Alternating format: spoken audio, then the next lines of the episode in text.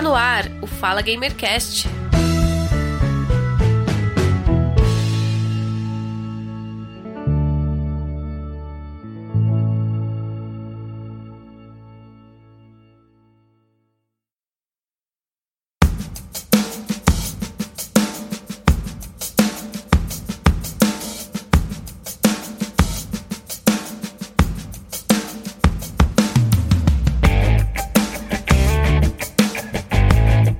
Começando mais um Fala Gamercast, episódio 75. Eu sou o Giovanni Rezende e hoje nós vamos falar de jogos e política e como eles se relacionam, aonde a política está presente nos jogos. Uma parcela do público gamer ainda se incomoda com esse assunto, jogos e política. Por mais que essa mistura ocorra o tempo todo com diversos jogos. E hoje, neste episódio, vamos falar sobre este assunto citando alguns jogos que se relacionam com a política. E os nossos convidados entendem tudo de política em seus canais, militam e falam de política e, claro, gostam muito de jogar também. E aqui ao meu lado, nesta pauta, nosso amigo e companheiro Guga Ravidel. Seja bem-vindo. Fala aí, galera, beleza? Hoje é lacração. Também recebo aqui no Fala Gamercast, novamente aí da casa, o Anderson Gamer Antifa. Seja bem-vindo. Opa, e aí galera, beleza? E se reclamar, vai ter mais política no joguinho sim. E é isso. Chora na cama que é mais quentinho. e também aqui recebo no Fala Gamercast convidado ilustre aí, vamos embarcar na fama dele, o Natan, o gamer de esquerda. Seja bem-vindo. Ah, muito obrigado, muito obrigado. Cancelei a minha entrevista no Flow Podcast para estar tá aqui gravando com você. É louco. Começou. Fez bem, fez bem. Olha, deixa eu fazer um comentário. Quando falam desse podcast, eu vejo os comentários, todo mundo pergunta: gente, é bom? Vocês já ouviram? Fica aí só o comentário. Eu recomendo passar longe, mas é isso aí. Valeu. então, eu acho assim é uma coisa meio polêmica, mas eu acho que às vezes para você ouvir, para você saber se um podcast é bom, você tem que ouvir o podcast. É verdade. Cara, eu... é, uma, é, uma, boa maneira de avaliar se ele é bom, eu, na minha é. opinião. Surfando numa, numa onda liberal, né? O cara surfa numa é. onda liberal. Por já ter tipo... ouvido, eu prefiro passar longe. Mas entendo quem gosta de ouvir. É, tipo ouvir os podcasts da Jovem Pan. É, é por aí. Não, aí, aí, aí eu acho que é pior, aí é pior. Não, é, é realmente. É, de, de, depende do convidado. Depende do convidado. Não, é, é, é. Colocar Laura Sabino e Guilherme Boulos vai, vai ser um podcast do caramba. Agora botar Kim Kataguiri e, e Mamãe Falei. Não, é, não dá. É, é abaixo, eu, eu, assim, eu, eu acho que não depende só do convidado, mas o convidado pode salvar. Que nem sim, o, sim, o Boulos, o Boulos, o Boulos salvou o flow em que ele foi mas nem sempre tem um bom convidado, cara, significa que o podcast vai ser bom, porque a galera que entrevista é responsável pela condução. E no Flow a coisa é meio, enfim, vamos voltar pra pauta. só, só, só, uma coisa antes de fechar a pauta, assim, eu prefiro ver um Flow com o Boulos do que ver um Roda Viva com o Boulos. Com certeza. Isso ah. sim. Isso sim, porque pelo menos o, além do Boulos jantar aqueles goiaba do Flow, é, eu acho que não fica aquele clima de desonestidade intelectual, porque o pessoal do Flow eles estão viajando, mas eles não têm nem muito poder, eles não estão a serviço de um grande conglomerado. No Roda Viva já são outros 500, né? Não, e foi importante, até uma coisa que o, o, o Monark, por mais que eu discorde do Monark, eu tenho discordância com ele muitas, é que ele falou, eu vivo chamando a galera de esquerda pra vir pra cá. E a galera de esquerda tinha aquele preconceito, ah, no flow, não sei o quê. E ele provou que foi legal o convite, porque eu acho que ali ele, ele arrebanhou muito voto ali naquele podcast. É, verdade. Mas vamos lá, vamos à pauta, pessoal. Bora, vamos Foco.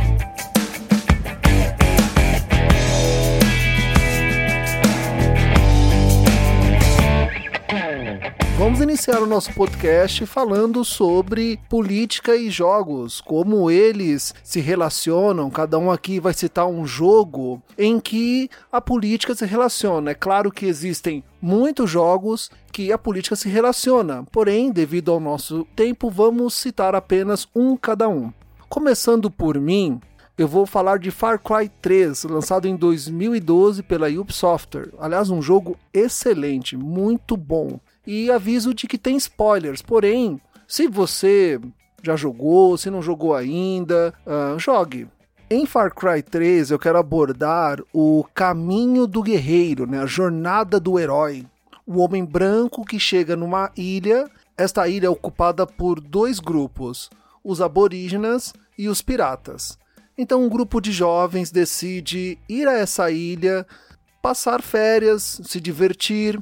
Eles são sequestrados pelos piratas eles conseguem fugir do cativeiro, porém o irmão do nosso protagonista, o Johnson, ele é morto. Com isso, ele fica enfurecido, com muita raiva, porém ele é um mero estudante americano, mas ele encontra um africano que está na ilha e oferece arma e dinheiro para a sua vingança. A partir daí, ele começa a perseguir os piratas para libertar o restante de seus amigos e vingar a morte do irmão. Porém, é, assim como todo jogo, o personagem ele começa sem experiência nenhuma, e isso é muito perceptível no jogo. Tem certas habilidades que você não consegue, porém, à medida em que você vai progredindo, matando mais inimigos, conquistando mais bases, ativando mais torres de comunicação e executando as missões, você vai adquirindo habilidades e armas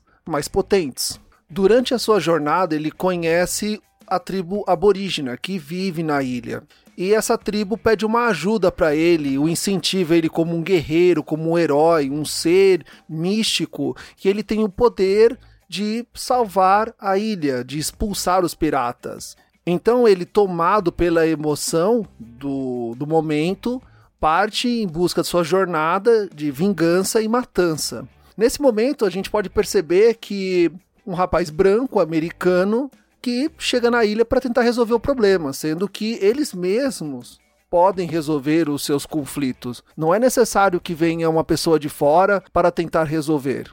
Na jornada do Johnson, no Far Cry 3, à medida que ele vai progredindo no jogo, a sua fisionomia vai mudando. Ele adquire mais confiança, mais força e habilidades. Quando ele consegue encontrar os seus amigos, os próprios amigos já não reconhecem ele mais. Ele está mudado, diferente, está mais agressivo. E ele mesmo fala para os amigos que ele se sente melhor e que ele não quer sair da ilha, ele quer ficar lá. Porque ali ele se sente como um herói, ali ele se sente como um guerreiro defendendo a ilha. Porém, um dos, um dos amigos durante o jogo o lembra que, cara, você tem que voltar para casa, o seu lugar não é aqui. Você não tem por que ficar aqui. Ele já se esqueceu do seu objetivo. Ele quer seguir o caminho do guerreiro, o caminho do herói. Então, ao longo do percurso, ele vai passando por dúvidas, angústias, decepções, e o jogo ele deixa isso muito claro para você como um herói, né, o nosso John, ele aceita muito bem a violência, ele não tem medo de matar, ele mata. Para ele isso não tem problema. É bem interessante que Far Cry 3 faz uma crítica ao etnocentrismo, que foi responsável pela colonização e genocídio de povos indígenas e africanos. E ao longo do seu percurso, o herói ele vai sofrendo diversas provas que lhe são incumbidas, decisões que podem mudar o rumo do jogo, porque esse jogo ele tem dois finais. Porém, ambos os finais o herói ele não tem a ascensão, o triunfo, ele tem a derrota pelas suas escolhas. Então é isso, Far Cry 3, na minha opinião, ele tem ali uma ligação com o lado político, fala muito sobre colonialismo, etnocentrismo, a questão do homem branco americano que chega na ilha ou em algum território que já é habitado, ele quer impor a sua cultura, ele impõe a violência, ele quer resolver os conflitos, mas no final ele acaba gerando morte e destruição. E aí eu queria saber se vocês jogaram esse jogo, se já ouviram falar dessa edição de Far Cry, porque Far Cry teve muitas edições. Essa edição, a número 3, é muito boa, bem interessante. Queria saber se vocês conhecem, já jogaram e qual a opinião de vocês. Eu joguei, eu joguei, né? É, zerei no PS3. É, você falou do, do mito do Salvador Branco, né? Uhum. Do cara que vai trazer, ele vai trazer, além de uma revolução, ele é o cara de fora, né? O playboy americano de fora, que vai para uma ilha, né, para diante dos nativos fazer a revolução. E, e, ele é o cara que, entre aspas, resolve, resolve né? É, interessante, interessante sua escolha. É um jogo. Os padrões da Ubisoft, é um jogo que eu, que eu, que eu até gostei. Mas aí já fica meio repetitivo, né? Quando vem Fallout 4, Fallout 5, a história parece que ela é, é ela é meio repetitiva nesse ponto. Mas a É. escolha sua, sim, foi boa, sim. Gostei. Na verdade, eu tenho até uma observação em relação a essa questão da, da repetitividade. A minha leitura, eu, eu acho que o Nathan, ele também vai concordar, ele tá quietinho aí, mas ele vai concordar comigo. Eu acho que esses jogos, na verdade, eles parecem repetitivos porque eles jogam dentro de um limite seguro do que eles podem criticar e de até onde eles chegam com essa crítica política. Então eu acho que o fato deles desses jogos eles serem repetitivos é porque eles estão presos dentro de um modelo que permite que você critique é, alguns aspectos que sustentam o capital, mas até a página 2, porque afinal de contas eles são concebidos por empresas que estão dentro desse grande sistema, né? É muito diferente, por exemplo, de você é, criar um jogo de maneira independente e poder então né, não usufruindo dessa estrutura, poder criticar de uma maneira mais aberta, mais livre e mais incisiva. Né? As críticas ao capitalismo e as coisas que decorrem dele, quando feitas dentro do contexto hollywoodiano ou de inspiração hollywoodiana, elas sempre vão encontrar essas limitações. Pelo menos é uma leitura que eu tenho. Sim, sim. Eu, eu, eu não cheguei a jogar o Far Cry 3, né? Mas. be- bem no que o Anderson falou, e eu tenho até um, um vídeo sobre isso, que é, é justamente sobre a Ubisoft, né? No, no- no caso. Porque a, a Ubisoft, ela faz essa crítica política, mas ao mesmo tempo eles estão falando na imprensa, não, que isso, nossos jogos não tem política, não tem nada disso, não, é, é só joguinho. E, e- e eles fazem isso porque eles sabem que dá dá, dá engajamento pra eles, sabe? Sabe? Botar política no jogo e, e negar que tem política e ficar nesse jogo de diz que me diz, sabe? É, e, e aí a mesma empresa que faz uma, sei lá, uma, entre, entre muitas aspas, crítica social é a mesma empresa que faz lá o, o jogo que colocava o Black Lives Matter como inimigo, sabe? Então, é, acho que toda crítica política que vem assim de um jogo da Ubisoft eu sempre ve- vejo com me- mesmo não tendo jogado assim né eu sempre vejo com muita não sei se ceticismo seria a palavra certa mas talvez talvez seja por aí É, é é um esvaziamento das pautas, né? Porque eles escolhem determinados temas, mas aqueles temas eles vão ser mencionados, eles até abordam ali por uma questão de ocupar um papel no roteiro, mas é um papel muito mais de conduzir o roteiro para algum lugar que eles querem que chegue, né? Do que de fato uma crítica substancial, assim. Nunca é ah, essa crítica. A crítica ela nunca chega na forma de crítica, ela é sempre um problema incidental para justificar o andamento do roteiro. Uhum. O pessoal fala isso mesmo, que a Ubisoft ela não, ela não tem ideologia, ela, ela, ela fica sambando entre ideologia. Uhum. Se tiver que falar aqui de fato mesmo, a ideologia capitalista e a ideologia liberal. é exa- exatamente o que eu ia falar a ideologia É. dela a ideologia ela tem é a de ganhar É. dinheiro Deixam aquelas, aquelas armadilhinhas assim, por exemplo, botar Karl Marx, botar Karl Marx num, num episódio lá do Assassin's Creed. Aí o game, o pessoal que é de esquerda, caraca, Karl Marx, a Ubisoft comunista, maneiro, não sei o quê. Uma passagenzinha ali que é meio vazia. É uma figura, é uma figura histórica. O Marx é uma figura histórica. Então botou aquele ali, agora dá um hypezinho, aí depois vem e faz um, um, um- um- Black Ops, faz um, um Black Ops, não, desculpa, um Ghost Recon, né, que é um jogo altamente fascista, né? Faz um jogo do, do, do, do- do- esse aí do, do celular, né, que até foi cancelado o jogo, né? O jogo, até, se eu não me engano, foi até cancelado. Que criminalizava o, o Black Lives Matter, né? E aí fica nessa, e aí fica nessa. Então, se a gente fosse definir a Ubisoft, é uma empresa liberal. Liberal. É, Que por vez, por vez dá, uma, dá um, um petisquinho assim pro, pro pessoal que é de esquerda. Bota lá um Karl Marx numa participaçãozinha e fica por isso E mesmo. até os marxistas que jogaram o Assassin's Creed Syndicate, não, não, não cheguei a jogar, mas disseram assim que o, Sol que o, que o Karl Marx é praticamente um social-democrata nesse jogo. Que eu, eu não joguei pra dizer, mas fica parecendo assim, não, eu, eu defendo a democracia, sabe um papinho de, de social-democrata. Eu quero ter um filho youtuber, mas não quero ter um filho social-democrata, cara. Fala sério. Um outro bom exemplo de jogo político da Ubisoft é o Assassin's Creed 3, que se passa na Revolução Americana. Falando aqui que eu tô jogando Assassin's Creed 3, eu tô jogando assim para terminar o jogo e apagar do meu, do, do, do meu console e nunca mais ver na minha vida. O Assassin's, o Assassin's Creed é ruim, cara. Nossa senhora, o 3 é o pior de todos, pelo amor de Deus. Então é isso, né? Vamos girar. O próximo é o Anderson. E aí, Anderson, que jogo você trouxe para nós que se relaciona com a política? Bom, pessoal, eu escolhi um jogo deste ano, embora pareça que ele foi lançado há um século atrás, né? Porque esse ano ele distorceu a nossa percepção do tempo. Mas eu quero falar um pouco do Final Fantasy VII, o remake. Acho que é um jogo. Ele é controverso, na minha opinião, ele não é esse jogo todo que dizem que ele é. Eu gostei dele.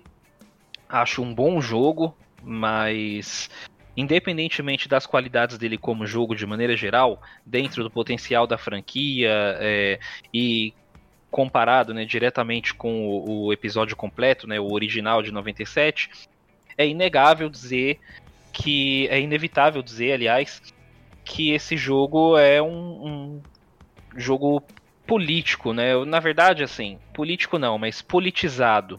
Porque ele tem diversas questões que, que são abordadas ali. O jogo original ele é um jogo muito interessante porque ele aborda questões metafísicas da religiosidade das pessoas, de como é, as religiões passam através da, das gerações e da ancestralidade, é uma coisa muito interessante. Mas fora desse campo metafísico, também tem o campo material de todas as questões né, da desigualdade que são geradas através de, de políticas exploratórias pelo Estado, pelas empresas e por uma série de relações tóxicas entre essa entre essas condições. E o Final Fantasy VII, o remake, ele, no meu entendimento, melhora muito a abordagem que se faz desses temas políticos, porque a gente avançou bastante né, em questões tecnológicas, é um, um jogo que ele faz uso agora é, de voz, né, e com isso ele pode trabalhar melhor os discursos, ele é, utiliza melhor essa linguagem cinematográfica para poder dar voz, literalmente, a passagens que antes eram mais caricatas, né? Porque, embora o Final Fantasy VII original ele seja um jogo politizado, como eu disse, ele ainda precisava se utilizar de uma linguagem visual caricata, porque, primeiro, a limitação da época é, fazia com que tivesse que ser dessa maneira. E segundo, que a própria questão narrativa dos jogos ela ainda não estava muito madura naquela altura, né? Então, é, o potencial narrativo ainda era pouco explorado. Já o remake ele faz isso de uma maneira muito interessante, porque ele cita nominalmente que o problema das desigualdades que aquele mundo apresenta, ele deriva dessa eh, exploração do meio ambiente, ele deriva da exploração da mão de obra das pessoas que são mais desfavorecidas dentro daquele sistema, e ele traz através dessa linguagem dele melhor desenvolvida, não só em relação ao diálogo e ao texto, mas também é, a tecnologia que permite ali as reproduções gráficas e etc é, ele, ele mostra as favelas, né, que são as slums do original, ele mostra como que é a vida das pessoas pobres, ele mostra o conflito dos ativistas que fazem parte do grupo Avalanche e que estão combatendo a Shinra, né, que é essa grande corporação que também se é, se confunde ali com o próprio Estado e com, né, porque detém forças paramilitares, etc. Então, é, eu acho um jogo muito interessante. Eu confesso que o, a experiência de ter jogado o remake desse Final Fantasy me fez gostar mais desse universo, desse capítulo específico da franquia. Porque o Final Fantasy VII ele nunca foi o meu favorito. E ele não. Acho que não tá nem no meu top 3, assim, da série. Então é um jogo que eu sempre gostei mas dadas essas limitações e na verdade por ele não trazer nada muito inédito para a série em questão de de conteúdo, né? Porque a série já, já teve no capítulo anterior, que no meu entendimento é o melhor, ela já teve abordagens muito completas em relação a muitos pontos é, ricos né, para o universo da série. Então ele nunca me cativou ao ponto de, de eu considerar o meu favorito. No entanto, o remake do 7 ele melhorou bastante a minha visão sobre esse universo, ele enriqueceu bastante a minha opinião em relação ao potencial de Final Fantasy VII. E por mais que ele não seja tão bom como jogo, porque ele tem umas barrigas ali, né? Tem partes que são foram colocadas ali só para inflar mesmo aquela experiência. Eu terminei o jogo com 40 horas, mas aproveitáveis assim, eu diria que foram umas 20, né? Ele é muito inflado. Mas eu gostei, eu gostei bastante. Eu acho que é um jogo que todo mundo deveria jogar para ter uma opinião melhor em relação a esses aspectos todos que ele apresenta. E foi uma boa experiência. Não é uma experiência que rompe ou que propõe a ruptura desse modelo que a gente está. Né? Ele não propõe uma superação de um capitalismo. Ele não, não é um jogo revolucionário como outros jogos, né? como Tonight We Riot, por exemplo, como Modern Russia Bleeds, que são jogos que é, criticam diretamente a estrutura capitalista, mas eu achei que é um jogo interessante porque dentro desse limite entre criticar sem romper, ele critica de uma maneira que eu gostei bastante. Deixa eu perguntar para você, Anderson, é, você, que, você que chegou a zerar o, o, o, jogo. Ele tem uma crítica contra o, o corporativismo ou é, ou é mais ou menos uma crítica contra o, a, o monopólio industrial? Ou tem então, também alguma coisa de controle de, de, de, de corações e mentes lá? Então, vamos lá. É... Não dá para saber ainda até onde é, até onde o jogo vai estender esses dois aspectos que você comentou, de controle industrial e de corporativismo. O que dá para entender, o que fica muito claro, é que existe um, um esse monopólio é, exercido pela Shinra é, em relação a diversas atividades, a diversos serviços e produtos que são essenciais para a qualidade de vida das pessoas, hum. né? E a Shinra tem esse domínio, então a questão do monopólio ela faz parte do universo da série e ela é colocada de maneira explícita em diversos em diversos momentos ali em que não só o texto do jogo te entrega diretamente, mas também a imersão dos cenários, a conversa com os NPCs, as side missions vão te entregando mais, vão enriquecendo aquele universo para você. Então, sim, é, a questão do monopólio de produtos, serviços e condições sociais que são impostas ali ou, ou dominadas ou geridas pela Shinra, ela é uma verdade. Agora, não ficou claro para mim ainda a questão corporativista, porque não é muito bem explorado o limite entre os braços da Shinra como uma organização privada e a interação dela com o Estado ou com outros estados que compõem aquele universo. E aí eu faço uma explicação aqui para vocês de um aspecto objetivo do jogo. É, é mencionado em alguns momentos um conflito entre o que seriam países ou estados que não dá para dizer que são independentes ou dependentes de um estado maior, mas existem conflitos bélicos ali, conflitos entre regiões diferentes, que têm posturas diferentes em relação ao comportamento especificamente da Shinra, né? Agora, não dá para saber ainda os limites desse conflito, como a Shinra se posiciona qual é a participação dela dentro dessa organização estatal, se é uma participação de parceria, se é uma participação de complemento de algumas forças. É, eu acho que isso vai ser melhor trabalhado, ou eu espero que isso seja melhor trabalhado nos outros episódios, mas esse aspecto já é um aspecto que era quase inexistente no original. E que agora ele ganhou assim um diálogo um pouco mais apurado, ele ganhou uma atenção mais detalhada por parte de quem está escrevendo o jogo. Então, é, eu espero que esses temas eles se desenvolvam melhor nos próximos capítulos. Eles estão lá, mas eles ainda não estão muito bem maturados. Será que vai ter mais de um episódio? Não, não, com dizer, certeza. Mais de É, dois? Mais de dois? Ah, sim, mais de- do que um próximo, você fala. É, que o próximo tá certo, né? Sim, é, eu acho, eu acho que vão ter pelo menos três. Eita. Eu acho. Eu acho que vão até ter mais, porque, porque pelo que eu ouvi falar, esse primeiro episódio, o, o Final Fantasy original, ele era dividido em quatro CDs, né? O Final Fantasy VII.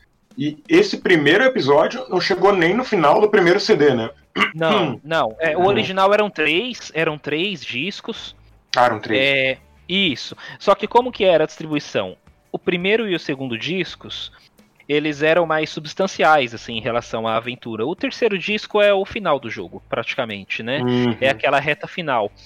É, a proporção é o seguinte: é, o que está representado neste jogo, neste capítulo do remake, é, corresponde a 7 horas de jogo, a 6, 7 horas de jogo do original, né? Que é até você sair da do Não é nada, né? É, é, até você sair do começo do jogo, isso, até você sair do começo do jogo e ele abrir para exploração do mundo. Ou seja, o próximo episódio é, e ele termina dessa maneira. Então, o próximo episódio ele vai abrir para exploração do mundo de fato, como foi o jogo original. Agora, o quão explorável vai ser esse universo? Essa é a questão, né? Porque assim, se, se eles quiserem, esse mundo ele pode ser infinito, né? Um mundo aberto que eles vão Uhum. enchendo de tralhas lá e você que se vire. Né? Eles podem fazer esse mundo ser explorável em 20 horas, em 30, em 50 e em 100. Esse é o ponto. Né? Não, não tem nada muito definido. O que eu posso dizer para vocês é o seguinte: o que eles fizeram em relação ao que é essencial para a narrativa do jogo, eles fizeram muito bem feito. É por isso que eu falo. É, as 15, 20 horas que foram essenciais para contar essa história, elas foram excelentes. Foram muito boas mesmo. O problema foram outras 20 horas de lixo que eles colocaram ali para poder tapar buraco. Então, o que eu não gostaria de ver replicado nessa experiência, né, continuado, na verdade, nessa experiência, é esse entulho, sabe? Esse não precisa inflar o jogo para ele ser bom, né? Eu prefiro um jogo de 20 horas excelente do que um jogo de 40 horas monótono. E em muitos momentos esse jogo ele ficou monótono. E eu te fa- posso te fazer duas, duas perguntinhas, então? Opa, deve. Tá. Só porque o, o, o- Final Fantasy VII também foi algo que eu já, já abordei num videozinho que eu fazia. já- na época que eu só fazia vídeo pro YouTube mesmo, na época que eu nem fazia É. live ainda. Eu acho que eu vi E- esse vídeo seu até. É, e aí eu queria te perguntar justamente sobre isso. Se tu acha que o, o- Final Fantasy VII é, não, o, não- nada a ver com as mecânicas do jogo, assim, mas tu acha que a, que a empresa, né, ela tem uma intenção forte de lucrar em cima dessa coisa da, da economia da nostalgia, né? Que é tipo, pô, olha só, aquele jogo que eu jogava lá na década de 90, Uh, tá de volta e agora vou poder jogar ele e vai ter 500 episódios, vai tá tudo melhorado, sabe? E essa noção de que essa coisa de o que é feito em 2020 tem que ser melhor do que foi feito em 97, que o que o de 97 está ultrapassado, acho que foi em 97 que foi lançado o jogo, né? Foi. É. E, e, e também se eu, eu queria saber se tu acha que a mensagem política desse jogo ela é mais jogada na cara assim do jogador. Porque eu, eu sinto muito que às vezes a mensagem política dos jogos hoje em dia tem que jogar muito na cara, assim, porque o, o gamer ele não consegue perceber a mensagem política se a empresa não pegar e esfregar na cara assim, aqui, ó, política. Cara, excelentes, excelentes as suas perguntas. É, primeiro ponto, vamos reconhecer aqui, né, que assim, é, é difícil dizer o quão de fanservice e o quão de comparativamente melhor esse jogo tem que ser ou precisa ser, porque esse jogo é um fanservice. Existir um Final Fantasy VII Remake é a maior prova de que fanservice existe, né? É, e eu acho que ele sendo um fanservice, ele, ele entrega tudo que ele tem pra entregar e ele entrega um jogo melhor, cara. Eu acho que o Final Fantasy VII Remake hoje é um jogo melhor do que o Final Fantasy VII original foi na época, no sentido de jogar mesmo, assim, de você aproveitar ele como jogo. O sistema de batalha é mais legal, as matérias são interessantes, porque assim, é, o maior marco do Final Fantasy VII, na minha leitura, e eu joguei ele na época, era o fato de você trazer um jogo cinematográfico e um RPG pro ocidente. Assim, e um RPG que, em essência, ele é muito ocidental, assim. Ele, ele, ah, é, eu sempre que eu falo isso as pessoas elas torcem o nariz até eu terminar a minha explicação. Porque, por que, que ele é ocidental na essência? Porque ele tem uma linguagem cinematográfica. Na época era o que ele pretendia, era o que ele queria. Né? É, ele tem problemas que são comuns ao Ocidente, ele tem problemas que são muito discutidos, que eram muito discutidos na época no Ocidente. Na verdade, assim, é, eram problemas que estavam começando a ser discutidos, porque ele é um jogo de 97 que trata de exploração do meio ambiente. Na essência dos problemas dele, ele trata disso também. Né? É, ele desenvolve tão bem esses aspectos? Não, não desenvolvem tanto, mas assim, era uma discussão moderna para a época e era uma discussão que estava marcando o Ocidente, porque a gente teve em 1992 o a Rio 92 ou a Eco 92, que algumas pessoas gostam de chamar, que era até então o maior evento mundial para se discutir questões de meio ambiente. Então, é, ele estava muito alinhado com o que estava acontecendo. Cara, você vai me dizer que o Tetsuya Nomura não é um cara que é totalmente influenciado pela. Tudo bem, ele tem aquela questão do visual key e tal, mas você vai dizer que ele não é totalmente influenciado também pelas questões ocidentais, assim? Eu entendo que sim. Eu, eu, eu acho que ele tem. Ele tem muitas influências, cara. A influência estética do cyberpunk nesse jogo, ela é absurda né? E por mais que o Japão ele tenha uma grande tradição assim com a temática cyberpunk, até mesmo porque existe toda aquela questão é, das bombas nucleares, existe a, o imaginário distópico japonês, ele é muito rico. Mas eu acho que é um jogo que na época ele conversou muito com valores ocidentais. E eu acho que esse jogo ele faz isso. E ele faz isso hoje melhor do que o Final Fantasy VII fazia na época. E o outro ponto que você comentou é, sim, ele esfrega a política na sua cara de uma maneira que não disfarça, assim. É, o Barrett, por exemplo, ele virou meu personagem favorito nesse jogo. Porque ele passou daquele. daquele ativista é, clichê e, e, meio que satírico, né? De meio comédia, assim, o cara que era exageradamente cômico nas causas que ele defendia, para alguém que é enérgico, é até meio fanático e não abre mão das pautas, das experiências e dos sonhos dele, mas de uma maneira muito incisiva, assim, muito apaixonante. E, e ele não se furta a falar de desigualdade, ele não se furta a falar de pobreza, a falar de fome, e ele fala dessas coisas dando nome para essas coisas. Ah. Isso, isso que é importante, isso que é interessante. Ah, é né? O, o Barrett, quando ele entra na Shinra, ele fala que ele tem vontade de botar fogo naquele prédio.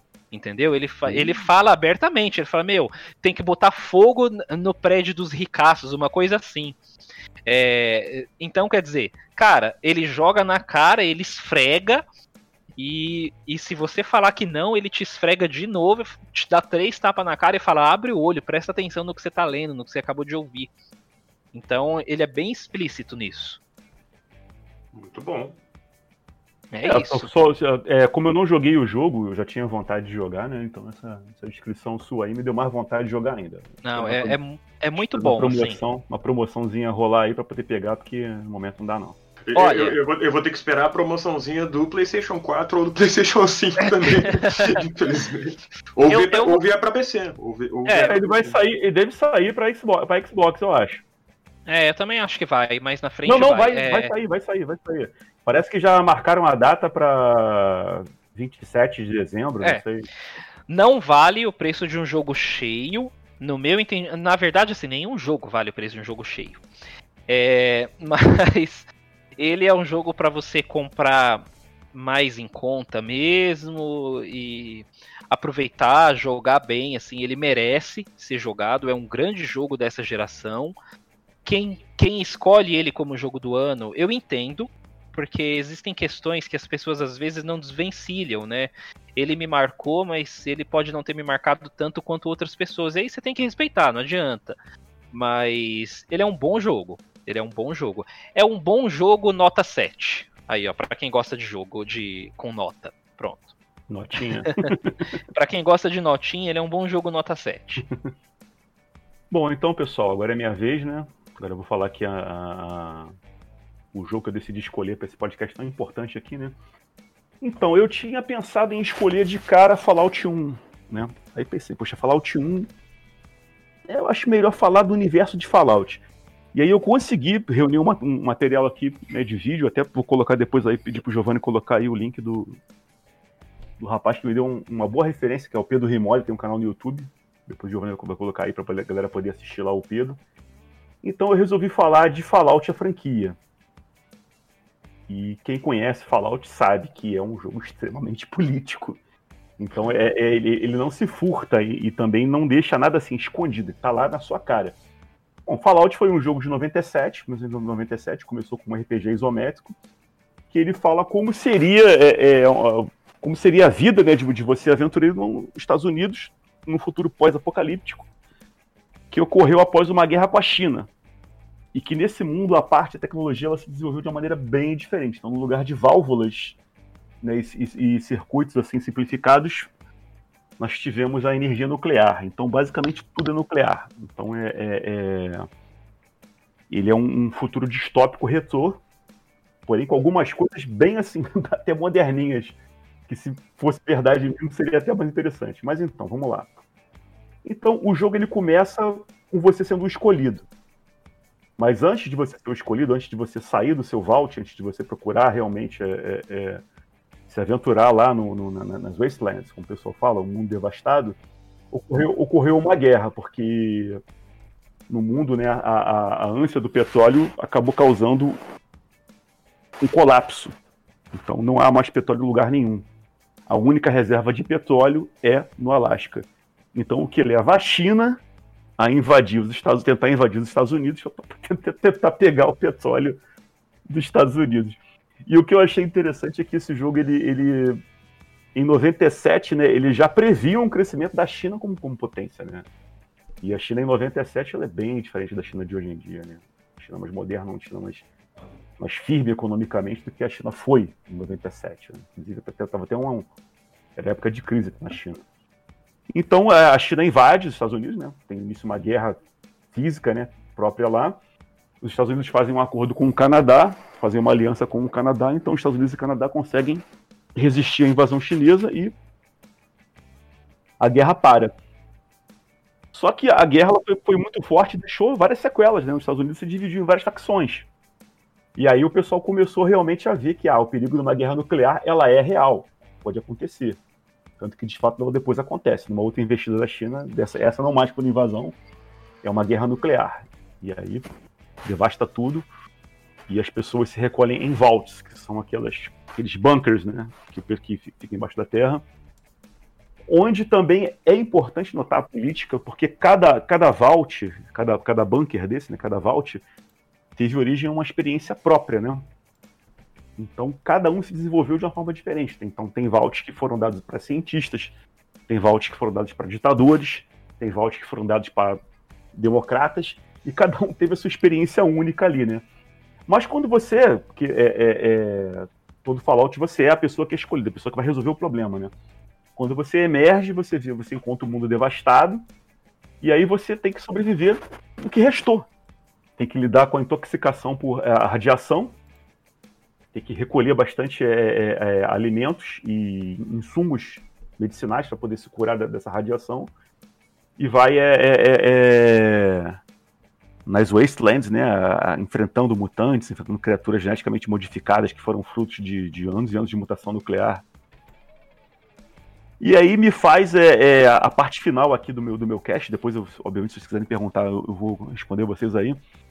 Mas o destaque que eu dei realmente foi pro, que até então para mim não era o melhor jogo da franquia, mas acabou virando, que é o Fallout New Vegas. Que ele, ele, ele, ele pega aquela parte ali do, do Novo México, né, ali da, Reno, Las Vegas, e divide em três facções. Então tem a Legião de César, tem a República da Nova Califórnia e tem os Adeptos de House. E cada uma dessas facções políticas, é, elas são assim bem particulares, porém todas têm uma, uma, uma, uma obsessão pelo autoritarismo. O, o pessoal da, da, da, Legião de César pelo fascismo, escravismo, né? Ou você é soldado da Legião de César, ou você é um escravo. Mulheres e crianças são escravos. As crianças deixam de ser escravos quando se tornam é, é, guerreiros. Né? Então é aquela coisa de você viver em guerra, dominando, é, é, tentando buscar o máximo de recursos de água, né? Que é um recurso caríssimo no deserto da, da, de, de Mojave, né? Tem a República da Nova Califórnia, que, entre aspas, seriam os democratas, né? Porém, eles controlam tudo que eles, que eles conseguem de, de recursos. Então, se você é de uma outra tribo, se você é de uma outra região e você precisa de água, você precisa de um campo de caça, e você não é aliado, não é aliado assim que eu digo em tempo integral, ou seja, para combater pela, pela República da Nova Califórnia, você é um inimigo e você é negado. Então, famílias inteiras que foram buscar abrigo para poder conseguir um pouco de água foram legadas à morte porque a Nova Califórnia só auxilia os amigos aliados fiéis na batalha. E Adeptos de House, que é um, um, um, cientista da época, né, que ele previu o apocalipse nuclear, então ele conseguiu blindar a cidade de Vegas para poder se proteger do apocalipse nuclear. E realmente a cidade de Vegas ela está praticamente inteira. Os bombardeios chineses de, de, de arma nuclear não afetou a cidade. Ele desapareceu por um tempo, depois ele voltou com um exército de robôs. E ele controla também, além dele ser tecnólogo, ele controla a, a máfia, que é o pessoal da Omerta, que é uma organização mafiosa lá de New Vegas, que eles fazem um serviço sujo que é nem, nem os robôs do, do, do, do Sr. House conseguem fazer. Então são três, é, três frentes né, de, de, de políticas, né, de forças, que tem o autoritarismo assim, explícito aberto lá. Se você não for aliado, e aí você vai escolher no, no, no New Vegas, você escolhe qual lado você quer se, você quer se aliar, saiba que todos eles são basicamente um, uma face um pouco diferente da moeda. Mas todos são autoritários. Ligam, tem o autoritarismo como uma bandeira. Um pouco mais fascista, no caso da, da, da Legião de César, um pouco mais democracia social-democrata, aí a gente fala do, do, Partido Democrata dos Estados Unidos, que de democrata mesmo não tem nada, é um partido imperialista, ou a, a, a organização tecnológica mafiosa do Sr. House. Senhores, eu queria compartilhar com vocês aí é, essa minha experiência de, do, do, do, Fallout como um todo. Vocês têm alguma dúvida, alguma pergunta para fazer aí, pra gente poder debater o tema aqui? Eu tenho. Manda, manda aí, manda aí. É, dentro do que a gente estava falando mais cedo, né, da Ubisoft, de estúdios grandes e tal, é, o que, que você entende que no universo do Fallout, né, nesse, na discussão política, eles passam um pano, assim, onde que você entende um esvaziamento político? Porque tem, né? Todo jogo uhum. feito por uma grande empresa vai ter um esvaziamento político de alguma pauta, de algum tema ou de alguma abordagem. O que, que você entende que o Fallout, a franquia, de maneira geral, ela falha, assim? A, até onde ela vai no próprio Porto Seguro e qual o limite que ela não ultrapassa? O que acontece que a gente sabe que o que causou Fallout, né? E eu falei aqui sobre o, o, o fim da, da, das fontes de combustíveis fósseis, no caso do petróleo, é a crise do capitalismo. E isso não fica claro, quer dizer, não fica assim jogado na sua cara. Eles falam muito lá do, das wastelands, de você progredir nas Wastelands, enfrentar inimigos, enfrentar é, é, é, mutantes gigantes, enfrentar ghouls, zumbis radi é, radioativos, é, escorpiões gigantes, inimigos é, armados, mas o fracasso do capitalismo, né, deveria, deveria ser, o pessoal que, que é fã de Fallout deveria entender, gente, isso aqui fracassou. Você chegou nesse ponto, chegou nesse ponto de você devastar uma nação como os Estados Unidos, reduzir a isso aqui, por quê? Ah, porque a China atacou. Cara. é, vamos pensar um pouco mais para a realidade e entender o que levou primeiro a acabar o petróleo. É o consumo desenfreado. Os americanos eles consomem muito mais do que qualquer outro povo. Então, se você pegar para ver é, é, é, o que produz de lixo um, um, americano médio, eu vou até falar, um americano médio de uma cidade grande, como Nova York, Los Angeles, por exemplo, é, é, é, é quatro a cinco vezes mais do que uma pessoa normal de, um, de uma cidade de, de, um outro país. Então, esse consumo desenfreado, essa, essa busca pelo consumo de. Tem que comprar, tem que consumir, e aí você gasta mais energia, né? Porque você quer ter a sua casa é, altamente iluminada, quer ter aquela banheira de hidromassagem foda, quer botar sua luz de Natal fodona, você quer comprar o, o, o carro fodão que vai ser um carro potente. Tudo isso mina. E apesar da gente estar bem, bem distante do, do, de um Fallout, né? Eu acho que de repente mais distante do que em 97, quando o jogo foi idealizado. Eu acho, eu, eu, eu não acho assim é, é, muito impossível de um apocalipse nuclear vir a assustar a gente em alguma época aí. Tem um, um filme bem interessante dos anos 80, que é The, The Day After, o dia seguinte. Então, depois, quem quiser se interessar, se eu não me engano, acho que tem até no Twitter o filme completo, um filme bem antigo e fala o, o, o que aconteceria no inverno nuclear. Estados Unidos e União Soviética, em plena Guerra Fria, declaram a guerra e é uma guerra atômica. Então, é, é, é... esses horrores todos aí, apesar de estarem é... ali, ali, ali, no videogame, né, aquela coisa que a gente sabe que pô, é distante da nossa realidade, eu, por opinião pessoal minha, não discordo que algum dia possa acontecer isso. É isso. É, respondi a sua pergunta bem, Anderson? Não, não respondeu. É isso aí. Segue aí, segue a pauta. O. Natan? Natan, ele tá mudo? Ele deu uma Oi. Não. Ah, é que, é que eu, eu me mutei só pra não ouvir, não ter barulhos eventuais, tipo, sei lá, eu. Sei lá, acabo batendo a mão em alguma coisa, alguma coisa assim, pra não, não atrapalhar daí. Eu não me muto aqui que eu tenho medo de mutar e não voltar mais.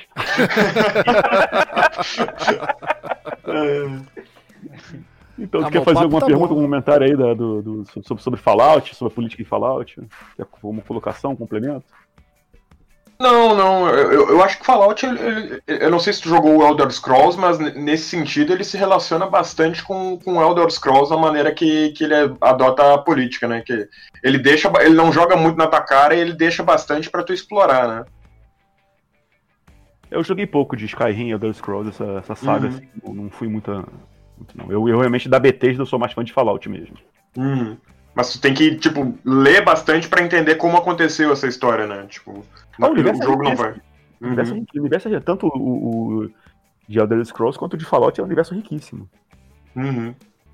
Super recomendo. Pra galera que tem é, computador, então, recomendo jogar do começo. Joga lá. Tem, tem na Steam, acho que tá baratinho. Fallout 1, Fallout 2 Fallout, e, e Fallout Tactics, que é o começo realmente da, da, da, da da franquia.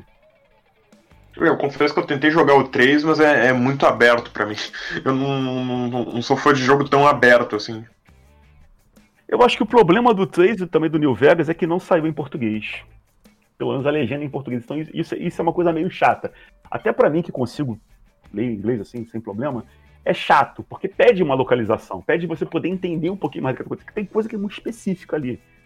Entendeu? Tem coisa que é muito é, é, é, é americanizada, muito. Como é que eu vou dizer para você? Pra eles ali é de boa. Aí você consegue. Eu consigo assim mesmo curtir o jogo, mas faz falta você ter uma localizaçãozinha. Mas então, agora, agora, é, agora é o, é o Natan. É sua vez, Natan. Puxa, então, puxa aí, puxa aí, ô Giovanni, puxa aí. O Natan, eu tô muito curioso para saber o que, que ele vai falar. Então, eu vou falar sobre. É, é, um jogo assim que não é tão. A, a, a, política desse jogo ele não é em forma de historinha, assim, né? Como é uma, os jogos que vocês falaram até agora, né? Que tá, tá bem claro assim na história do jogo. Só que o meu, o, o meu jogo é um jogo. Ele é, ele é. Você meio que interpreta o personagem, mas ele é principalmente de estratégia, né? Que é o Crusader Kings 3. Foi lançado esse ano, né? Tem no, no Game Pass aí do, do para PC. E ele é um jogo bem interessante no sentido da, da política. Primeiro pela, pela, pela, pela, pela fanbase, né, pela, pelo grupo de fãs, que ele, eles fizeram bastante polêmica no, no Crusader Kings 2, né, que era o anterior. E a, a frase lá que, da, da, das cruzadas, né, o Deus Vult, que sempre que tu fazia uma cruzada tava lá o Deus Vult, ele acabou se. Como todo mundo sabe, né? Se, se, se ficando famosa, assim, entre aspas, porque essa frase é, fra é uma frase original do, do, do, Papa lá da época das Cruzadas mesmo. Só que o, o, o, o jogo ele ajudou meio que a popularizar essa frase e entre os fãs templários assim do jogo. E quando eu digo templário, é, é os caras que se acham templário mesmo, sabe? Que se acham os cristãos defensores da, da, dos bons costumes e tal. E, e aí teve aquele, aquela questão do atentado, se não me engano, na Nova Zelândia, e que o cara uh, do atentado ele, tava, ele tinha um adesivo na arma, alguma coisa assim, que estava escrito Deus Vult. E aí isso chamou muito a atenção dos desenvolvedores do jogo, e eles resolveram fazer um, um jogo um pouquinho mais diverso, assim, digamos, no Crusader Kings 3. Então, qual é a coisa legal da política no Crusader Kings 3? Que é a forma que tu pode configurar o mundo. Tu já podia fazer isso no 2, mas nos 3 eles levaram isso ao limite. Por exemplo, você pode definir se a maioria das pessoas no mundo vão ser heterossexuais, vão ser bissexuais, vão ser uh, homossexuais ou se vão ser até assexuais. Então. É, uh, lacração, hein? É, é lacração. Eles colocaram bastante lacração nesse jogo. E uma coisa legal também é que você pode definir se você vai jogar no padrão, né? Que, uh, no, nas normas de gênero padrão, nas normas de gênero igualitárias, ou seja, que homens e mulheres são tratados igualmente, ou nas normas de gênero invertidas, que é as mulheres são tratadas como os homens eram tratados na Idade Média e vice-versa. Ou seja, as mulheres são as fodonas e os homens são os lixos.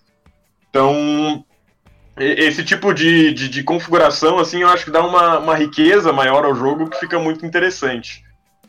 E a questão política desse jogo, assim, é bem complicada, porque, como eu disse, não, não, o jogo ele não segue uma historinha. Para quem não sabe como funciona o Crusader Kings 3, é, com, ou como funciona a saga Crusader Kings em geral, tu seleciona um reino, tu pode ser conde, duque, rei ou imperador, e tem que ser um personagem histórico. E aí tu pega lá é, esse, esse governante, assim, e tu vai jogando com ele. E quando tu e uma hora teu personagem vai morrer, seja de velhice, seja de doença, e quando ele morrer, tu vai jogar com o sucessor dele. E aí tu tem que ir lá administrar o reino e papapá. Então, e, e, tu pode customizar basicamente tudo, sabe? Tu pode customizar o nome da tua casa, pode customizar o nome dos teus filhos, pode customizar até as palavras da, da casa, né? Quem, quem uh, assistiu bastante Game of Thrones sabe que cada, cada casa lá tinha suas palavras, né? Você pode fazer isso aí. E aí eu, quando eu joguei, eu, eu queria fazer uma brincadeira bem de reino comunista, digamos assim. Eu fiz isso até em live. Aí eu botei o nome do meu reino lá, o nome do reino era a União Soviética, o nome da casa era a Casa Marx, e as palavras da casa eram Trabalhadores do Mundo Univos. Então, dá, dá, pra, dá pra tu fazer a tua própria política, digamos assim, no jogo. Só que o jogo era muito difícil ser comunista, digamos, entre aspas, no, no, no, jogo, porque o jogo meio que te faz, ó, tu quer ter sucesso, tu tem que ir para um determinado caminho, senão a coisa fica muito complicada. Tu quer, tu quer mais terras, tu vai ter que invadir os outros, sabe? Tu quer desenvolver tua cultura, e, e é muito estranho, porque tu quer desenvol, desenvol, o desenvolvimento de cultura do jogo, ele funciona de uma forma bem aquela coisa de culturas em hierarquia, sabe? Tu vai evoluindo até essa cultura, até evoluir a cultura pro próximo nível. É, é, uma, é, uma, é uma forma meio estranha de ver a cultura, mas também eu fico me perguntando de que outra forma tu, tu gamificaria a cultura, né? É, é, a cultura é uma coisa muito complexa para você botar num, num jogo, assim, para você desenvolver. Mas uh, aí, aí, aí, eu, eu forçava um pouco a barra, né? Assim, tinha uma, tinha uma zoeira lá que eu fazia nas lives. Os camponeses começaram a se revoltar porque os impostos estão muito altos. Aí eu brincava com o pessoal na live. Ah, pessoal, eles estão reclamando de imposto, eles são liberal. Então vamos lutar contra esses liberais aí. Aí tinha lá os, 300 camponeses se revoltavam. Aí eu tinha que mandar o exército lá, ó, esses 300 aí, eles são os 300 da Sarah Winter. Aí começava. aí a gente tinha que fazer a zoeira para justificar o... a política do jogo. Perfeito, perfeito. É. Mas a, a, a, política no Crusader Kings 3 ela é muito assim, né? Tu, tu, tu, pode fazer essa, essa lacração, assim, digamos, mas para tu ter, entre aspas, um sucesso no jogo, porque o jogo ele não te dá um objetivo assim específico, tu não tem o objetivo de criar um reino, criar um império, nem nada do tipo. O jogo ele vai, ele só acontece até 1453, né, quando acaba a Idade Média, e aí acabou o jogo. Não tem realmente um objetivo para tu ganhar ou para tu perder. Tu pode estabelecer seus próprios objetivos, estabelecer sua própria política, e aí que eu acho que entra algumas maneiras interessantes de jogar, né? Tem jogadores que vão assim por uma rota pacifista, por exemplo. Ah, eu não, eu vou jogar esse jogo, vou conquistar os territórios, mas vou conquistar os territórios sem atacar ninguém. É possível fazer isso no jogo. É meio, meio Undertale, assim, é muito difícil de fazer, mas tem como fazer isso. E tem, ah, dá para fazer por diplomacia, dá para fazer. Então, o jogo ele te permite uh, uh, algumas alternativas, digamos assim, mas uh, tornando elas muito mais difíceis, entre aspas. A, a, forma mais fácil mesmo é declarar guerra e sair na porrada com todo mundo. mas é, é, é muito difícil, assim. E, e, e, o pessoal também faz uma interpretação de personagens políticos que é muito legal, porque cada personagem no jogo ele tem as suas determinadas uh, traits, eu não sei como eu traduziria isso, suas próprias traços, digamos assim. Ah, por exemplo, um personagem tem o traço honesto, justo e hum, piedoso, ou seja, ele é um cara religioso, ele é um cara honesto e ele é um cara justo tu pode usar isso aí para prever as ações dele. Pô, esse cara ele é justo, então se eu pedir para ele uma coisa justa, ele vai me atender. Ele, e ele não vai entrar em intriga porque ele é honesto, sabe? E tem muita gente que faz isso com o próprio personagem. Por exemplo, teu personagem pode ser honesto, pode ser justo e pode ser piedoso, mas tu necessariamente não precisa agir assim. Então, uh, essa coisa da interpretação de papéis políticos assim fica muito estranho também e, e, a forma como cada personagem age, assim, enfim. É, o jogo tem uma política realmente bastante complexa e, e, com várias maneiras de lidar com ela, né? Seja com diplomacia, com intriga, na base da porrada, enfim. Não sei se vocês têm alguma. Se eu deixei claro assim como funciona mais ou menos o jogo, se vocês têm alguma dúvida. Não, Cara, não, interessante. Eu, eu, é. assim, eu, eu digo que eu fiquei curioso porque eu não sou muito bom com jogos desse gênero, eu não tenho tanta uhum. familiaridade, uhum. mas você me fez querer jogar ele pra zoar, cara. Pra... e, o que já é muita coisa, porque eu realmente sou muito ruim com esse tipo de jogo. Eu não, não tenho facilidade, não tenho coordenação, tenho que fazer mil coisas ao mesmo tempo e tal. Eu tenho uma dificuldade com essas coisas, mas eu gostei, cara. Eu acho que eu vou instalar ele aí e vou experimentar para ver. Olha, eu recomendo porque ele, ele é bem complexo, tá? O Crusader Kings, os, jo os jogos da, da Paradox, em geral, eles são conhecidos por ser bem complexos. E tem outros jogos da Paradox que tem já uns probleminhas com política. Por exemplo, Stellaris dizem que dá pra tu montar um, um reino espacial comunista também. Mas dá pra tu pausar para fazer tuas coisas, sabe? Dá para tu. Ele não é assim em tempo real e vai fazendo as coisas que nem Age of Empires, por exemplo. Não, tu pode ah. pausar, tomar as tuas decisões e tal. Não, não seja. Não, tem assim, é, ele vai passando os dias do ano. Tu pode dar play e ele vai passando. Primeiro de janeiro, segundo de janeiro, terceiro de janeiro, uhum. quarto de janeiro. E aí tu pausa, e aí tu pausa no quarto de janeiro e tu vai fazendo as tuas coisas. Por exemplo, ah, surgiu uma decisão para fazer. Eu quero ir caçar, eu quero ir no médico, sabe?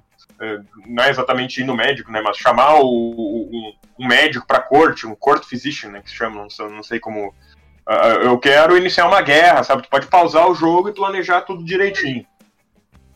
Eu tô vendo então, aqui. E, e, eu acho que é, é, bem, é um jogo bem para se jogar de forma de zoeira mesmo. Eu, eu tava fazendo justamente um, um, matriarcado comunista no meu jogo. Aí tava lá o reino da União Soviética e a rainha da União Soviética era Sabrina Fernandes. Ah, muito bom, tô, muito bom. Eu tô, eu tô, vendo aqui que é, ele parece um pouco, não, não conheci, no, no, jogo não tem, no, não tem pra PS4, só tem pra PC e Xbox, né? Uhum. Ele parece muito o Civilization, né? Lembra um pouquinho o Civilization. Uhum, sim, lembra bastante. O pessoal realmente faz essa comparação muito grande com o Civilization.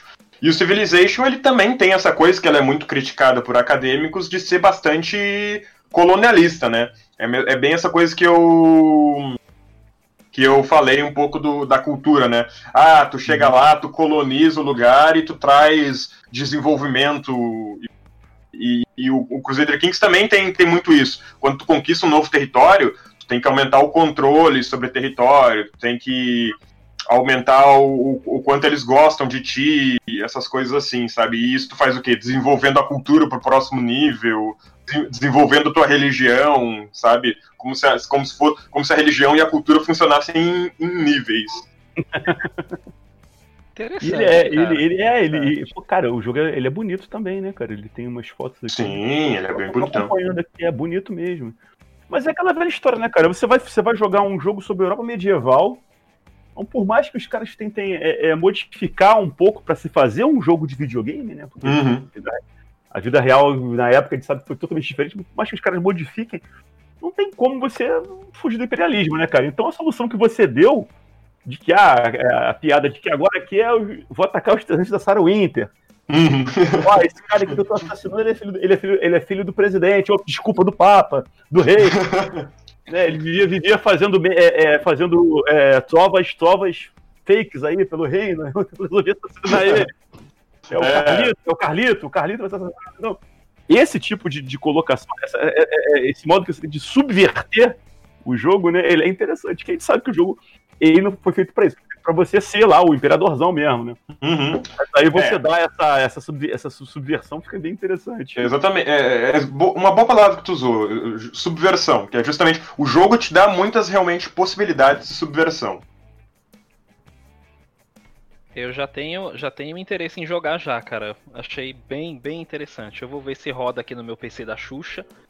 Pois mas... é, ele é, um, ele é um jogo meio. Ele não é tão leve assim, né? Porque ele é bem bonitinho, mas eu, eu acho que dá para customizar bem as configurações para ele ficar mais leve. É, eu, eu sempre tive dificuldade, cara, em jogar é, jogos de gerenciamento de maneira geral. Uhum. Sejam eles de gerenciamento de exército ou de gerenciamento de estrutura, tipo SimCity ou Theme Hospital, essas coisas. Eu tenho uma dificuldade, cara. É o déficit de atenção, né? Mas essas outras uhum. coisas aí no meio do caminho, mas. Cara, legal. Vou, vou baixar ele aí pela zoeira. Pô, se precisar de ajuda aí também é só chamar. Aí, você vai ser meu coach de. coach de Crusader Kings. É, cara. Pô, achei le... Cara, achei legal de verdade, velho. De verdade. Vou, vou encarar ele para ver como é que eu vai também ser. Eu tô... tenho, eu tenho um, tenho um jogo no PS4 que tem para PC também, que é o Frostpunk. Uhum. Eu acho, eu acho ele bem, bem foda, assim, cara, bem incrível. Inclusive ele poderia muito bem ser citado aqui nesse programa, ser é trazido nesse programa porque ele é excelente, assim, mas esse é cara. É, esse é aquele jogo que tu guia as pessoas num futuro pós-apocalíptico, que tá no inverno, assim, tu tem que. Isso, isso. Uhum. É um é um puta inverno doido, e aí você escolhe. Você escolhe se, o, se a administração que você está colocando ali ela vai vai ir para uma linha dura, assim, tipo lei e ordem, se você vai apelar mais pro religioso. Eu lembro. É, é muito foda, mas o mais inovador dele é o sistema de leis, né? Você Sim. escolhe leis que, ah, as pessoas vão ter que trabalhar mais horas por dia, ou deficientes vão ter que trabalhar, ou crianças não podem trabalhar. Essas coisas que, que você vai colocando e que vão facilitando ou dificultando a sua gestão ali. É excelente, cara. E Sim. ele eu gosto, eu gosto muito dele. Só que eu não consigo jogar é muito difícil para mim, cara. A minha inteligência para esse tipo de coisa é, é nula. É nula, assim. Então eu, eu acho bem legal. Eu vou tentar esse aí, o Crusader Kings. Não, me interessei também. Vou é, procurar saber aqui. Eu tô vendo aqui umas imagens. Se não, se não, jogarem o 3, joguem o 2, então. O, o, se, se não quiser. Porque o 2 também é muito bom e ele tem o problema do 2 é que ele tem cara. Carambas de DLC, assim, não sei se posso falar palavrão aqui. Não. Eu ia falar. Eu ia falar. Porra, já vai falar palavrão, caralho. Você é foda, hein? eu ia falar, caralho, centas DLCs. Tá? Assim, é, tem muita DLC, mas também tá, tá, tá disponível aí no mercado alternativo com todas as DLCs, né? Eu, eu gosto de chamar de mercado alternativo. Uh, E, e aí ele e o Crusader Kings 2 também é um ótimo jogo. Também funciona. Só que o Crusader Kings 3 ele é bem mais atualizado, digamos assim, em certas coisas. Uhum. Muito bem. Também estou interessado em jogar. Tô vendo umas imagens aqui, ele é bem interessante. Eu gostei do que você comentou de pausar e você bolar ali a sua estratégia, tudo organizadinho, depois uhum. colocar o tempo para correr e deixar o jogo prosseguir na sua naturalidade. Eu me considero um bom jogador de SimCity. Aliás, sou fã de SimCity, eu jogo no laptop, o SimCity, o último que saiu, que é o 2000, o SimCity 7, né, uhum. que saiu. E, cara, a minha, a minha cidade até está bem administrada. E, e também tem esses recursos que você disse, a pausa, organiza tudo direitinho tal, depois segue, fazer comércio uhum. com outras cidades tal. Mas o jogo que você comentou, curti muito, viu? Vou. vou... Bem. E... É um jogo que exige outra tempo coisa que eu esqueci também, de... Né? É um jogo que exige tempo, você precisa de um tempo ali para organizar as coisas, não adianta Sim. correr rápido com o jogo. Exatamente. E uma coisa que é bem legal desse jogo também é que cada cada gameplay é assim muito única, porque o jogo ele tem meio que uns eventos aleatórios. Assim, sabe? Pô, às vezes começa uma doença no teu reino, sabe? A doença começa a espalhar no teu reino. E se tu der, se tu, se tu jogar de novo com aquele mesmo reino, talvez não aconteça aquela doença. Teu, teu, o teu governante pode estar pode tá governando super bem, e aí, de repente, ele tem um ataque do coração, morre, tem um problema de sucessão, os irmãos começam a brigar pelo trono, sabe? Então, uh, ah, para tu lidar com esse jogo, tu tem que estar tá muito pronto, assim, às vezes, para lidar com coisas que tu não estava esperando. Então, tô vendo aqui, Nathan, o Crusader King 3 ele tá custando 90, 94 reais na Steam, né? Sim. E... Mas o 2 tá de graça. Sim, o 2 é de graça, é, o 2 é gratuito. Só que tem, o problema é que o 2, para ele ficar bem completo mesmo, tem que ter as DLCs. E, e, as DLCs é muita DLC. É muita DLC. Tem algumas que o pessoal recomenda mais do que os outros, né? Porque, por exemplo, tu não pode jogar de pagão no jogo. Só pode jogar de pagão se tiver DLC. Tu também só pode jogar de árabes, eh, de religião islâmica, se tiver DLC. Então, é, essas coisas assim são, são meio chatas, sabe? No 3, eles já implementam tudo isso desde o início. Ah, é. É, o, o, o 3 tá, tá, tá no Game Pass, né? Hum, isso, é.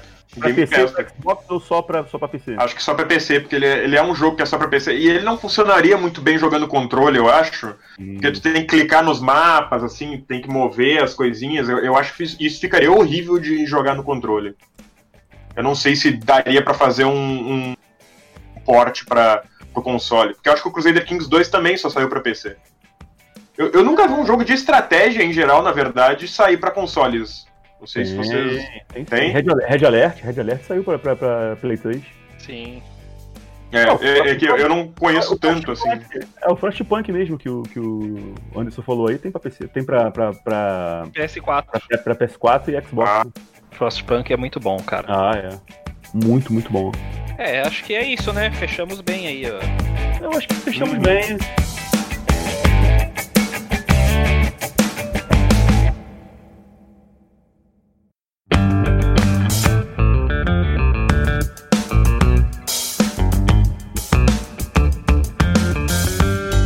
E assim nós estamos encerrando mais um Fala Gamercast, um episódio com uma excelente pauta, pauta proposta pelo Guga Ravidel que gerou aqui uma boa discussão sobre políticas e jogos e como eles se relacionam. Gostaria de agradecer muito ao nosso convidado e saber dele se ele gostou da pauta proposta. Pô, eu, eu, eu, eu gostei bastante da, da pauta, do papo, porque o papo flui muito bem, né? Cada um falando do. Cada um escolheu um jogo para falar, cada um falou muito bem e, e mostrou que cada um conhece bem o, os jogos que escolheram, né? Então, acho, eu acho bem legal assim esse, esse formato de bate-papo, assim. Então, quando quiserem chamar aí para falar de algum jogo, pô, demorou. Aí, tranquilo, tranquilo. Fique aí. sabendo que vai ser chamado sim. até, virar, até virar famoso e não ter mais tempo para gravar com a gente. Ah, pois é, eu, eu, vou ter que cancelar com o Flow de novo, daí, né? Porque... vou, vou, vou, vou, falar pra Fátima Bernardes, ó, não posso ir no teu programa hoje, tem que gravar com o GamerCast aqui. A gente chamou, já manda um contrato pra assinar um contrato aí antes de ficar famoso, que aí tá preso pra gente. contrato de exclusividade. E também quero agradecer ao Gamer Antifa por participar dessa pauta aí conosco. Mais uma pauta, participando aqui no Fala Gamercast, contribuindo com todo o seu conhecimento. O que você tem a dizer aí pra nós? Bom, é, eu gostei bastante. Acho que são assuntos que que a gente sabe aqui que são relevantes e com certeza quem ouve a gente é, chega até esse podcast também por essas motivações que a gente tem. É, vou fazer meu jabá aqui, depois o Nathan faz o dele também. Quem gostou do que eu falei ou quem achou que eu falei bobagem, pode me procurar lá no Twitter. É, eu sou gamer antifascista, arroba gamerantifa, fica fácil lá de procurar. Eu tô sempre falando aí sobre política, videogame e inclusão social. E aí procura lá, bate papo, eu gosto de trocar ideia com a galera, falar sempre sobre política e videogame. E é isso, vai ter videogame e política sim, o choro é livre, é isso aí. e você, Natan, como os ouvintes podem saber mais sobre você e o seu canal? O meu nome é Natan, mas o pessoal me conhece mais como gamer de esquerda, né? Se você quiser me conhecer mais, tem lá o meu Twitter, arroba gamer de esquerda. Eu faço lives na Twitch, também é, gamer de esquerda, lá o nome tudo junto, só procurar lá. E eu faço lives todo dia, na, nos dias uh, segunda, terça, quarta e quinta. Não, é que um dos dias da semana, eu, normalmente eu faço um descanso, mas é sempre meio aleatório qual dia é, normalmente é quinta-feira. Então é segunda, terça e quarta, sete e meia, e sexta, sábado e domingo. Não, perdão. Perdão, é o contrário. Segunda, terça e quarta, 8 e meia. E sexta, sábado e domingo, 7 e meia. A partir das 7 e meia da noite. Então, quem quiser colar lá, a gente joga, a gente fala de política, a gente vê vídeo no YouTube, a gente vê notícia. É bem variado o canal. Ó, eu vou falar aqui, meu, o negócio é, é brabo, hein? É brabo. Eu não acompanho muito por conta do tempo, bom, agora que eu tô desempregado, né, vai dar tempo. Mas meu, as lives do cara são muito boas, tem muito, muito humor e muita informação. Assim, excelente, você nem vê o tempo passar. É muito divertido e muito produtivo também. Então, galera, foi bom estar tá com, tá com o Anderson, o Giovanni e o nosso convidado Natan aqui, gamer de esquerda. A ideia realmente foi minha, eu queria fazer o podcast para ele, pro Natan, né? Que surgiu aí irritando a galera reaça aí na internet, né? e dizer que é, se de repente se as empresas, as empresas, as grandes empresas, Ubisoft, Rockstar, né, elas não, não, não fazem um jogo real, realmente de esquerda, elas deixam pequenos assim armadilhas ou pequenas migalhas assim pra gente que, que é que é comunista, que é socialista, pegar assim uma, uma hora ou outra pegar e ver que ah, isso aqui é isso. É dizer que é, é, os jogos são um espaço democrático é muito bom poder fazer um podcast como esse, é muito bom a gente poder debater o que tem de política enfiado aqui, enfiado ali em jogos, jogos que a gente, que a gente curte. Eu sou jogador há muito, muito, muito, muito tempo, né? Desde os anos 80. De lá para cá já mudou pra caraca. Então, ter esse espaço, depois de 2018, né? depois que aconteceu em 2018, ter esse espaço pra gente poder debater aqui, poder pegar um, uma galera boa para poder conversar aqui. Outros já passaram por aqui, Alice Monstrinho, excelente gravou com a gente, o Betão, né, do, do, do, do Akanda Streamers, e todo esse pessoal que veio, que, é, é, que deu uma chance de gravar com a gente, é um canal pequeno, né? Mas fazemos com amor, né? Com prazer que a gente faz. É, é, muito, é muito assim, como é que eu vou dizer? É muito reconfortante poder gravar esse tipo de coisa poder ser essa voz é, é, que destoa de, de, desse mundo tóxico, que é o mundo dos videogames, o mundo da galera gamer, é um mundo tóxico, a gente que gosta de videogame, gosta de jogos, gosta de. sabe que infelizmente é assim. Mas é um trabalho importante, inclusive o trabalho que o Nathan faz, né? Não só de, de, de irritar né, a galera, mas também de instruir, né? De instruir e de, de indicar dicas ali, é, é, fatos históricos ali que a gente fica sabendo, de repente, então a galera vai pegar pra, pra, pra, pra ver o Natan falando, ah, vai, vai entender um pouquinho de Lenin. é, vai procurar saber quem foi Fidel Castro, que, como é que foi a Revolução Cubana, uhum. é que, o que aconteceu na, na, na, na, na Revolução do Vietnã, o que, o, que foi a, o que foi a Guerra do Vietnã, uma coisa complexa pra caramba, como chegou ao ponto de ter uma guerra da, da dos, dos, americanos querendo invadir um país pequeno da Ásia e serem derrotados lá por camponeses. Pô, e, e, é bem legal, cara, porque é, tem gente realmente que não, às vezes não conhece, sabe? Tem, tem, tem pessoa que já me jogou, pô, eu cheguei no teu canal, não sabia quem era Fidel Castro, fui, fui pesquisar e fui, fui, fui ficar sabendo, sabe? É realmente gente que não, não às vezes não sabe, né? Não, não, não... Tanta desinformação que tem hoje em dia, né, cara? A gente uhum. tem, que, tem, que, ser uma voz, é, é, é, como é que eu vou dizer? Incansável. Porque uhum. a, a, desinformação, as fake news, eles têm um poder maior. Então, uhum. se a uhum. gente baixar a guarda, a gente vai realmente perder essa guerra aí e, e a gente pode amargar muito mais tempo aí na, na, na obscuridade. Então, galera, fala Gamercast, a gente pede que o, o, convidado escolha uma música de algum jogo que marcou a infância, marcou a vida dele. O Giovanni vai colocar essa música no final como áudio de fundo, assim que terminar o. Cara, então. O, o, o Anderson ele começou a falar do, do Final Fantasy VII Remake, me lembrou do tema da Aerith, do Final Fantasy VII original. Então vou, vou pedir essa aí, então. Então, caro ouvinte, eu te espero no próximo episódio de mais um Fala Gamercast. Tchau! Tchau! Tchau, valeu!